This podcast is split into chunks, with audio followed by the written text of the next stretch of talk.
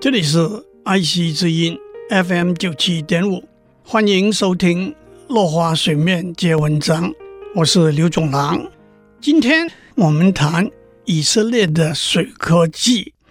以色列位处于沙漠地带，有三分之一的国土是沙漠。东边的约旦河是唯一的淡水资源，西边则是浩瀚的地中海。除了前面提及的海水净化是一个重要的研究课题，还针对水做了许多科技研究。今天我们谈滴灌技术。种过花、种过菜的人应该都记得早晚浇水的经验。打开水龙头。拿着装有长力喷嘴的塑胶水管，不分东南西北，不管高低远近的挥舞，一二十分钟，保证每株花、每棵菜都获得充分的水分。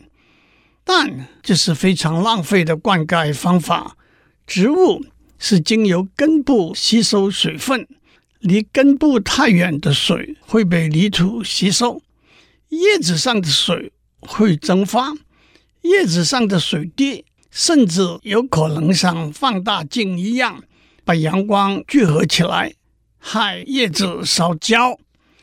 古代的农夫发现了一种有效的浇水方法，他们把水注入没有上釉的瓦罐里头，再把瓦罐埋在树根旁边，瓦罐的水会逐渐渗出来，让树根吸收。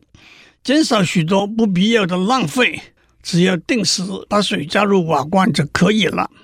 这种古老的省水灌溉方法被以色列工程师布拉斯以现代工程技术实现了。布拉斯自一九三零年代开始担任政府的水利工程师，一九五零年代退休之后，他和儿子合开公司。实现了滴灌这个观念。简单来说，滴灌就是用一根长的塑胶管，每隔一个固定的距离，例如五十或者一百公分，打一个洞当做出口，靠着控制压力和摩擦力，让水经由塑胶管慢慢的从每一个出口滴出来。滴灌有许多好处，首先它能节省用水。还可以定时连续供水。假如是高低不平或者倾斜的地面，只要铺好塑胶管，就可以达到均匀灌溉的目的。由于水会直接被植物的根部吸收，所以可以把肥料加在水里头，不至于浪费肥料。野草则因为缺乏水而不易生长。最后。滴灌可以使用盐分比较多的水，因为含盐量比较多的水不会直接洒在叶面伤害叶子，植物的根部却能够过滤盐分。也可以使用比较脏的水，因为水会直接送到根部，减少和外界的接触，不致引起健康疑虑。滴灌技术现在已经普遍于全球各地使用。布拉斯和他的儿子的公司也成为一间规模庞大的企业。